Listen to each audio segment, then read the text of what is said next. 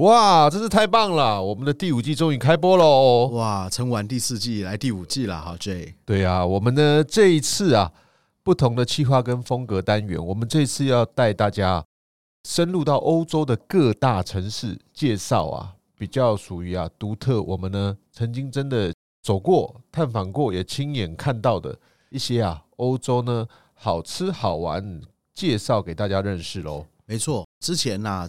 第四季呢讲的比较广泛，也就是说，我们要在比较短的时间内，可能是二十分钟、三十分钟的一段时间呢，我们大概就要介绍出一个国家。那我们现在呢会 focus on 一个城市哦。那这我们今天的城市是要讲哪一个城市呢？我们讲的算是一个南边呢，还蛮罗曼蒂克，我自己也蛮喜欢的一个城市，就是西班牙的巴塞罗那。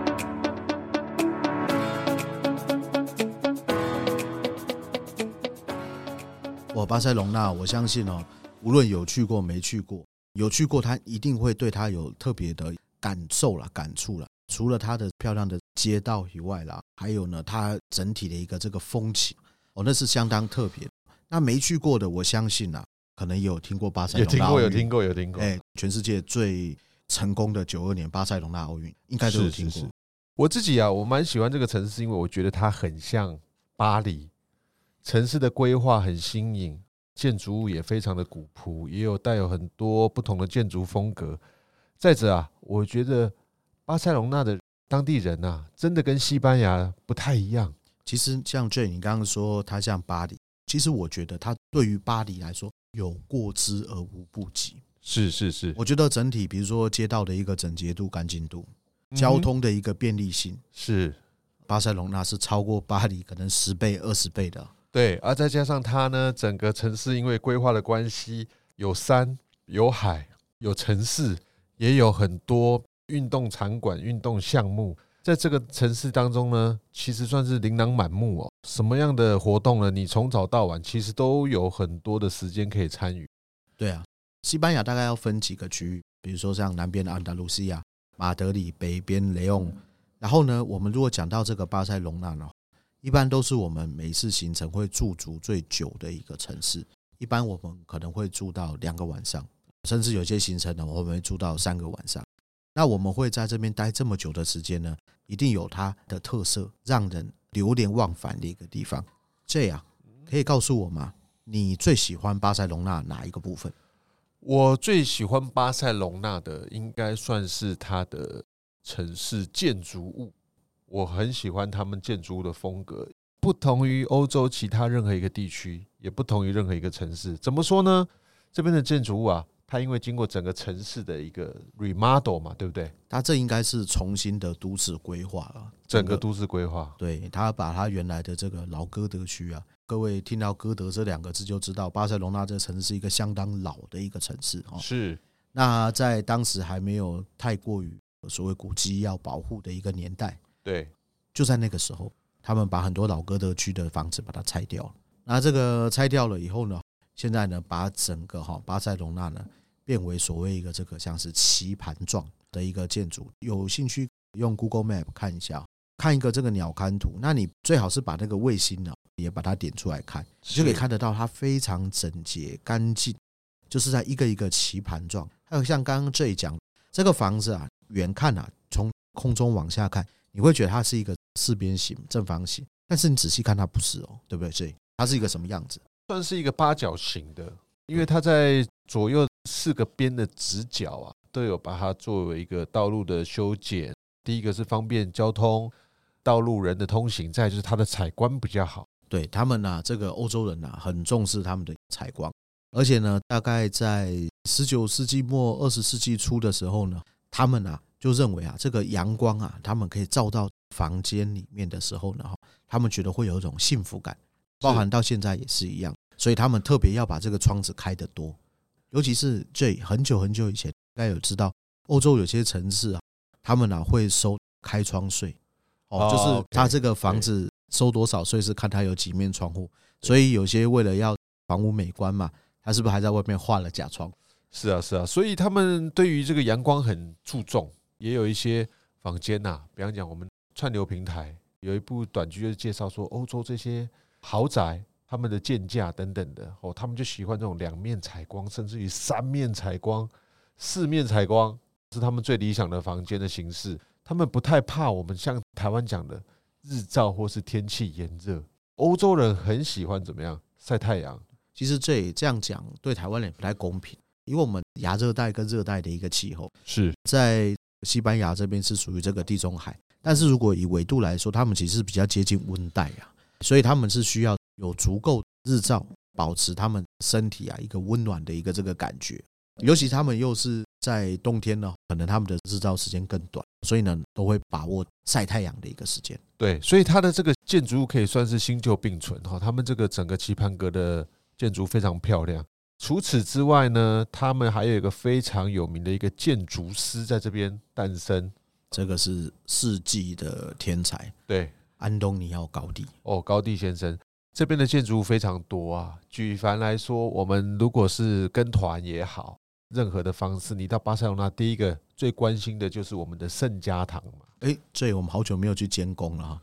对啊，他这个不知道盖好了没，进度如何？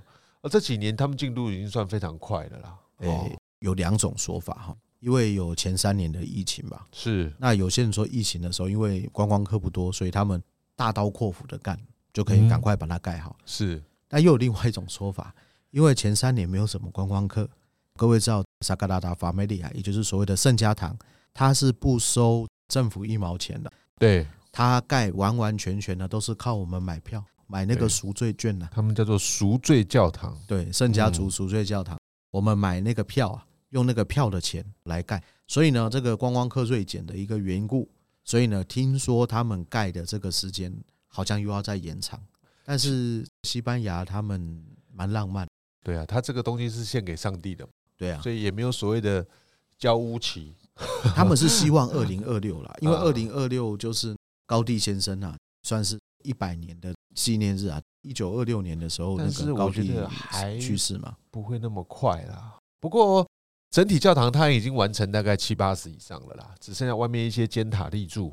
整个四个面向当中，它慢慢都已经把还有它的大门了。对啊，因为它大门对面好像是要征收一个社区嘛。那整个社区听说要全部拆掉，是，然后它盖一个大斜坡，这样很雄伟。然后那个社区听说钱都已经收了，有点类似这个拆迁的这些人钱都收，他们会搬到比较市郊外面一点的地方。是是是是。除此之外啦，圣家堂之外呢，还有像是其实米拉。其实，在安东尼奥高地的手上就知道说，哎呦，萨格拉达法梅利亚就是圣家堂嘛。像刚刚我们最讲的这个嘎萨米拉米拉之家，还有巴特尤之家，还有我们可以看得到它的建筑呢，其实是一点一点一点怎么样，慢慢的才真正让高地能够大刀阔斧的干。因为像最刚开始，还记得有一个我们常常去逛街，这个叫做兰布拉斯大街，是兰布拉斯大街里面是不是就有一个算是他刚开始初出茅庐的作品，叫做奎尔宫。奎尔宫的外观呢，就跟米拉之家或巴特尤之家有很大的一个差别。对，中规中矩。是，他刚开始呢，就是符合这个奎尔先生的一个概念去盖的这一个房子，很漂亮的。哎，这应该有带团去过吗？是啊，他们这些的房子啊，其实现在来讲，我们过去他们有一些导览机器或什么辅助我们去看，甚至于有一些三 D 的，真的是一个小的那个 iPad，我自己是蛮喜欢的。包括高第先生到最后设计的一些家具。家私、柜子、门把等等的系统柜，这些我觉得对于我们人类的美学跟整个生活空间的运用的概念呢，有很大的提示啊，跟提升的作用。所以还蛮喜欢他们这些建筑物的哦。对，没有错。像刚刚最讲的哦，高地设计的不是只有这个房子的外观哦，像是它的家具，还记得它那个门把，有很多门把看起来小小的，不知道怎么用，但是它就是符合你三只手指头的一个形状。你一握上去，一推一拉，非常的方便哦，非常轻。还有呢，它整体的一个房屋的造型，像是我们刚刚讲到这个加萨米拉米拉之家，米拉之家呢，进去了以后呢，这就是高地最喜欢的爬虫类蛇，它的体腔的一个样子，好像有肋骨啊等等。那它的这个外面呢，又因为他爸爸是算是铁匠嘛，铸铁工人，所以呢，他又在外面做上了黑色铸铁的铁栏杆，象征是海带。然后呢，它的外墙呢，加萨米拉的这个外墙好像这个波浪状，代表什么样呢？海洋，可以感觉到它整体的一个跟大自然非常接近的一个作品。它那个屋顶上还有一些通风口，有没有？设计很新颖啊。那个设计新颖到什么程度啊？大家应该有看过《星际大战》吧？对，就是那个黑武士啊，那一句话怎么讲？May the force be with you，愿原力与你同在。上面的那个烟囱有没有一个一个呢？就是我们看那个暴风士兵啊，他们头盔的一个样子，而且是暴风士兵学他，不是他学暴风士兵，因为两者之间年代是有差很多。所以啊，这个高地经常讲啊，线条是上帝的，属于上帝的，所以他的这个建筑物不像我们看到的零零角角拉出来的这一些曲线线条跟整个空间的设计，我觉得真的很棒，相当好。像除了这个卡萨米拉以外呢，在格拉西亚大街上面还有另外一个房子，这个房子呢，最应该也知道，这叫做 Casa de Bartollo 巴特尤之家。巴特尤之家整体建筑的一个模式呢，就跟这个米拉之家有很大的一个差别。怎么样说有差别呢？当时是巴特尤先生，所以你有没有看到什么巴特尤之家、米拉之家、奎尔宫？其实呢，它并不是设计出来当博物馆的，它就是给这些有钱人啊，他们做的一个这个房子。那巴特尤先生呢，找了谁呢？高地来帮他设计一个建筑。那在设计建筑的时候呢，他把当时啊，应该到现在也是，他整体的一个宗教的一个元素放了进去。把什么宗教元素放进去呢？就是圣乔治屠龙。就应该知道我们在巴塞隆纳这边的这个保守圣人呢，就是圣乔治。圣乔治。除此之外啊，高丽先生其实盖了非常多东西，还有像是郊区有个奎尔公园。公园当中也是它的巧思，包括警卫室、守卫室。它本来是一个社区规划嘛，对。但是开始复充、流产的建案、啊、对，像我们现在的人类的想象中，我们要住在有一点远离郊区、半山腰当中，可以鸟瞰整个海景，可以鸟瞰整个城市。但是当时交通的不便利性，导致于它这个社区没有办法规划完成。但是还是留下了一些，你说公园、平台、集水设施、设备等等的。还是算是一个非常啊成功的社区作品。其实奎尔公园刚刚有讲过，它就是一个类似流产的一个建案嘛。那奎尔公园刚开始它要建设的时候呢，是由奎尔先生啊出资，然后呢给高地呢让他大展他的身手，要做一个高级社区。那像刚刚最讲到的所谓的这交通不便，其实还没有那么单纯。你看到现在奎尔公园旁边啊，这个房屋很多啊。然后呢，算是蛮热闹的。其实，在当时高迪先生在做这个奎尔公园的时候呢，旁边是没有房子的，而且那边什么最多，你知道吗？土匪。他没有办法想象说，哦，现在巴塞隆纳了不起有小偷，当年巴塞隆纳是有土匪。所以这些有钱人呢，他们想说，我要回到市区的时候呢，我可能会遇到一些什么抢劫啊，会有这些问题。所以呢，他后来建案呢就失败，所以只有盖几栋房子，并没有把它盖满。不过，就像刚刚 J 讲的，里面有这个非常出色的集水设施，还有呢，哈，当时呢，高地先生呢就有所谓的环保概念。你会看得到整个社区呢建造的时候，包含了一些椅子啦，或者是一些大平台啦等等。他们的这个房子啊，用的瓷砖啊，都是破破碎碎的。那这个破破碎碎的瓷砖呢，并不是高地特别拿过来怎么样把它砸烂，而是他就是去这个瓷砖工厂捡一些这个边角料回来。捡回来了以后呢，用马赛克拼贴的一个模式，但这个马赛克并不是像罗马马赛克这样小块小块方形，就是用拼贴的方式呢，它本身是什么形状？就把它放上去，可能做一下这个调整，然后呢，弄出啊非常啊完美绚丽的一些线条。在我记得有个大广场，而且那个大广场呢，先跟你们剧透一下，如果你们去到那边的话呢，那边原来啊要把它规划成一个什么露天电影院，就在那个很多这个座椅那边。那下面呢，还有这个石柱，石柱的那个地方呢，就是所谓的叫百柱厅啊。那那边呢，就是本来要做商场。那这个石柱里面呢，就是一根一根的水管。各位要知道，巴塞隆纳这边的一个气候呢，他们是属于冬雨型的气候，所以呢，其实在长达几乎九个月的一个时间呢，他们是不下雨。不下雨的一个情况下，水从哪里来？高地啊，二十世纪初的一个这个建筑师呢，他就有一个想法，就要储水了。然后呢，他用。冬天的时候下的这个雨水呢，下到了这个算是白竹亭上面，然后呢，水经过这个廊柱呢，流到下面的这个蓄水池，让他们有水可用。那当然啦，在朋友公园里面还有什么东西啊？还有他最喜欢的那只蜥蜴，到那个巴塞罗那一定要买的一个纪念品——蜥蜴，最有名的一个城市印象啦，就是那一只蜥蜴。对对对，他这个算是一个别出心裁的作品。其实你看高第先生他做的这些东西哦，我们说想想，诶，虽然一百多年了，但是我们现在感觉还是怎么样？非常超前呢、啊。对，even 我们现在很多建筑师可能都还跟不上他的脚步，还 follow 不上他。所以这个大师的作品就是这样子啊，不管历史啊，一样是隽永如新哦。这个算是非常传奇的人物，在巴塞隆纳。哦，他也算是这个西班牙地区真的算是一个国宝了啦。那我们在巴塞隆纳这边呢，除了我们说这个高地的建筑以外，其实它也有很多特别的美术馆的一些设计。我们可能比较少提到一个人物，这个人物叫做米罗。在我们这边来讲啊，米罗呢有一个基金会，藏有一些米罗早期到晚期的一些作品，算是馆藏非常丰富了。在米罗这个画家，对，除了这个我们刚刚说馆藏的。部分以外呢，你不记得在港口还有一个很大的一个米罗的一个这个塑像，但这个塑像呢，就是用米罗的一个他做的。那米罗的东西呢，其实一般的人看不太懂，因为它比较属于超现实的。那他做出来的这个东西，他就是刚看的时候看不太懂，但是看久了以后呢，你可以看出来另外一个感觉，另外一个这个风味。那我们刚刚有讲到这个港口的时候呢，就要请问我们的。美食专家，Mr. J。哦吼，我们在这个海边呐，尤其是在西班牙地区，你从南部的海岸一直到比较偏北这边来讲，这边的海鲜都非常的丰富。其实，在地中海沿海本来就是海鲜非常集中而且广泛的一个区域，在这里来讲啊，你吃得到什么呢？比方讲西班牙炖饭有没有？白雅，白雅最好吃的西班牙炖饭。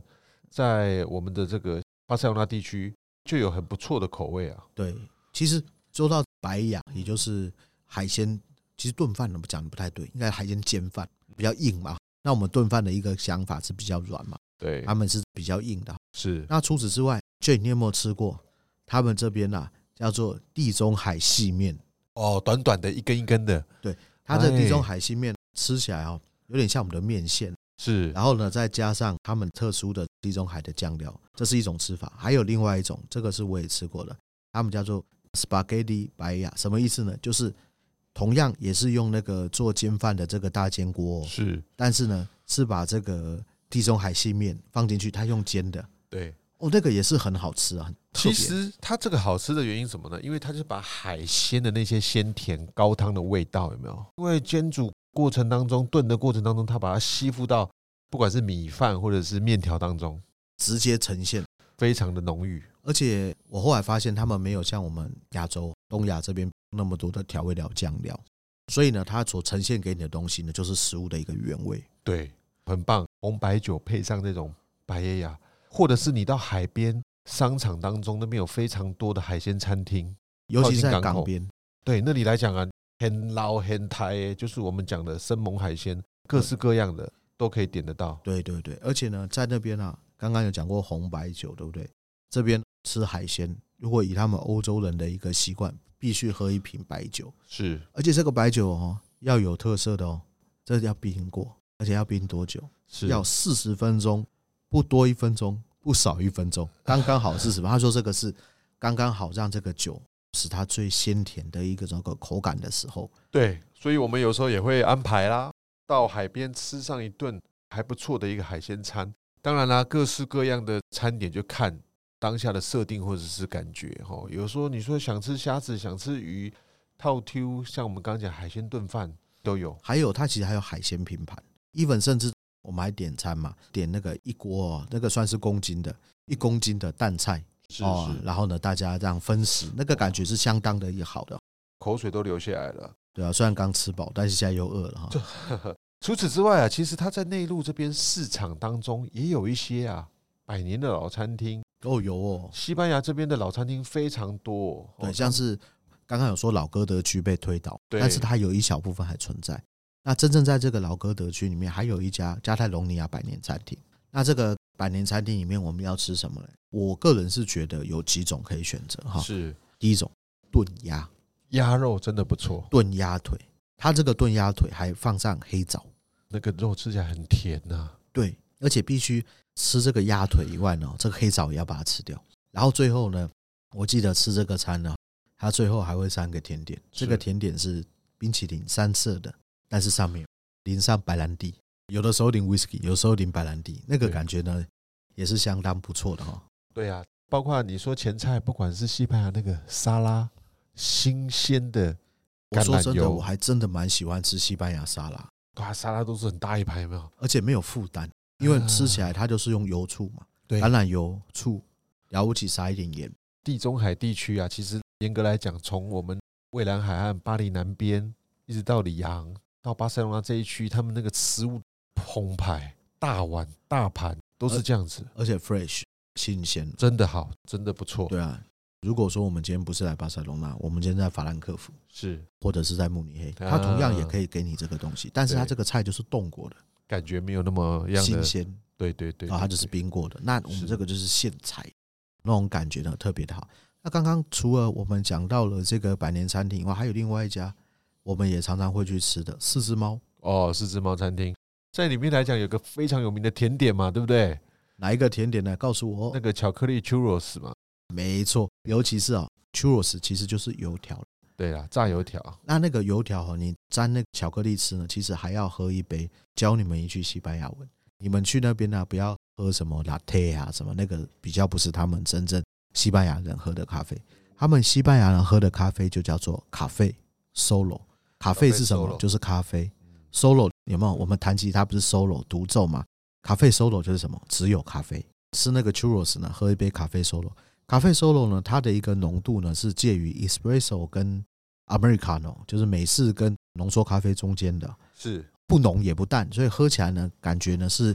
相对比较顺口的，那这个四只猫除了 churros 以外，也有很多好吃的餐点。那红酒也是很有名，最主要它有个名气，这个名气是有一个人物在这里面。哦，就是我们的毕卡索先生呐。毕卡索，他也算是我们来到巴塞隆纳地区的另外一个艺术家，另外一个大的看点。对，而且我们在这边呢，我们也会去看一下毕卡索的美术馆。其实它里面的典藏真的很丰富。而且我觉得来到这个毕卡索美术馆了以后呢，你看得到的东西呢相当特别。怎么说？你如果到巴黎或者到其他的地方，你可能看到的作品是他已经具象时期，就是比较后期立体派这个时候。是。但是我们在巴塞隆纳的毕卡索美术馆呢，我们可以看到什么呢？他最年轻的时候，小时候还属于宫廷画派的时候，还有包含呢，他去马德里普拉多美术馆临摹跟那个。维拉瑞盖茨百年神游的神交啦，他们两个哈算是临摹他的一些这个画像的一个这时代，所以你可以看得到毕卡索他出名，并不是因为刚开始就是画立体派的画作，而是他也是循序渐进，只是他就是一个天才。所以有一句话嘛，毕卡索形容自己：我六岁的时候，我画作呢就已经像怎么样拉斐尔一样了，所以我继续在宫廷派再继续这样子画下去没意思，所以他要必须要有一个突破。对，没错，他老爸听说看到他，那画了一只鸟，就把笔杆折断了，是？对对对，我再也不画了，画不过我儿子，他才六七岁而已。所以搞艺术，像金庸之前呢、啊，就被人家问过一句话，说：“哎，那个金大侠，你为什么会写出这么好的这个武侠小说、啊？”是金庸回答一句话，非常的好。金庸说什么呢？我会写就是会写，不会写就是不会写。哎，他的这个讲法呢，非常的一个这简单。所以啊，我们毕卡索呢。非常重要的一些这个画作，没错，都在里面。他从他的临摹比较宫廷画派，到最后他到了巴塞隆纳居住，画了一些海边的景色。到了后面他的蓝色时期、粉红色时期，到后面他的立体派的创作，到他的一些陶塑雕塑品，馆藏是非常丰富啊。对，而且都有都有看得到，所以可以了解一个艺术家他从初出茅庐到他最后成名的一个过程。毕卡索也是在世时期就已经非常成功，而且非常知名的一个画家了。没错。那除了我们比较属于人文啊建筑以外呢，对啊，这个附近我们也是有一些算山脉啦，可以去观光的地方。在这里来讲，巴塞隆那，我们台湾的朋友最有印象一定是九二年的奥运，那时候在蒙特利山丘上面就有举办了我们夏季奥运，对不对？没错，那届奥运是很有意思啊。点圣火是射了一支弓箭，对不对？划过天际一道弧线，然后掉到我们的圣火台上当中，把圣火点燃。而且那一次的奥运是有奥运以来第一次主办国赚钱的奥运会。哦，只有他们赚，其他的都其实 奥运呢，就是只为了国家的一个面子，但是其实弄完以后负债非常的多，也是他们开始呢卖一些这周边产品。还有呢，像刚刚我们就讲到圣火台有没有？那个算是田径场，那个田径场其实早在佛朗哥时期就已经盖好了。那个时候呢，本来啊，早在佛朗哥时期呢，他们就要办一次奥运会了。但是因为当时适逢西班牙内战，所以呢，西班牙被所谓的各国抵制啊，所以他就没有办那个奥运会。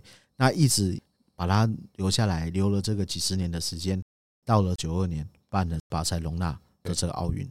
那除了在这个旁边呢，其实比如说他们的这个游泳场、游泳池也在旁边，还有他们的这个很漂亮的电信塔，还有刚刚讲的米罗基金会。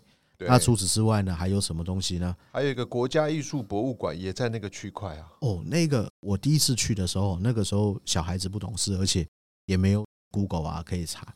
那个时候我看到第一个，我以为它是一国会山庄。哎，对对对，它的建筑物非常雄伟，在这边来讲可以看到整个。巴塞罗那算是另外一个鸟瞰的景致，而且它前面有两根有点像瞭望塔，是那个最你快要去威尼斯了，那个瞭望塔是长得一样的，对，就好像我们那个圣马可广场那一间小钟楼那个感觉。所以在这边，它的建筑物，包括它的人文，包括它的文化、饮食特色等等的，在巴塞隆纳这边算是一个蛮精华的。那像刚刚我们讲到说，这个地方叫做蒙特瑞克。蒙特瑞克，蒙是什么意思？蒙其实就是山的意思。山丘。瑞克是什么意思呢？就是所谓的犹太人，所以这边原来是犹太区。那我们讲完蒙特瑞克以后，我们要去另外一个蒙啊，另外一个山啊，这个叫做蒙塞拉。蒙塞拉，它上面有一个教堂啊，教堂里面有一个圣母像，对不对？对对对。那在这边呢，曾经也抵抗过拿破仑的一些这个进攻。那除此之外，我们还要坐一个缆车，非常棒的一个缆车。体验一下，对，我们一般会坐缆车上去嘛。其实那游览车开得到啊，游览车会在上面接我们。那我们会在蒙塞拉特上面的，主要要看一下原来的这个教会。还有呢，大概有些人不知道哦，蒙塞拉特上面的算是这个石砖啊，很多这个石砖呢是从旁边啊，他们这山丘自己开采。没有想到开采的时候呢，他在里面发现很多化石、贝类的。所以以前呢，在很久很久很久以前呢，巴塞隆纳。沉沉在海里，海里的对。那在这边呢，我觉得还有一个中午的特色餐也要去吃一下，也就是他们修道士的午餐。有什么特色呢？奥斯卡其实也没有什么特色，我可以这样跟大家讲一下：修道士的午餐呢，你一吃啊，有些人可能第一个想法说，哎，会不会是像和尚一样吃素的？不是，他们的这个修士或者是他们的神职人员呢，他们是可以吃肉。那他们的这个午餐呢？他们在吃肉的时候呢，他们一定会配点红酒。你可能在其他的餐还没有这个红酒可以喝，那这个餐喝一下红酒，然后呢，体验一下当时呢，他们在这边呢喝红酒，吃一点简单的餐，他们修道士的一个生活。那其实像现在的这个蒙谁大，它有点像我们的，大家可以想象一下，有点像佛光山啊，或者是法鼓山那边，算是一个朝圣或者是还愿嘛，对不对？对，而且它有很多房间哦。那这些房间哦，它现在。租出去给人住，租给学生。为什么？巴塞隆纳太热闹了。我今天呢，我要准备硕士考试，我要准备什么博士考试。结果我整天呢就在那边啊，灯红酒绿啊，花天酒地啊，根本没办法念书啊，没有克制力啊。对，直接猛谁辣的，直接上山去怎么样？去躲起来，住在香客大楼内。对对，类似那种感觉。然后在那边呢，晚上谁敢唱歌啊？晚上谁敢跳舞啊？大家呢就在那边做礼拜，所以在那边有非常多的学生哦，租房子在那边准备考试哦。所以这个算是热闹城市的一角喽。这个算是闹中求静，还是一个很不错的一个这个地方啊。OK，那巴塞隆纳的行程呢，在这边呢告一个段落了。那这是我们全新的第五季，也是我们这第五季呢介绍的一个城市巴塞隆纳。喜欢今天的内容。记得订阅，也欢迎留言告诉我们您想听的城市主题。感谢收听，我们下集再见，拜拜，拜拜。本节目由巨匠旅游制作播出。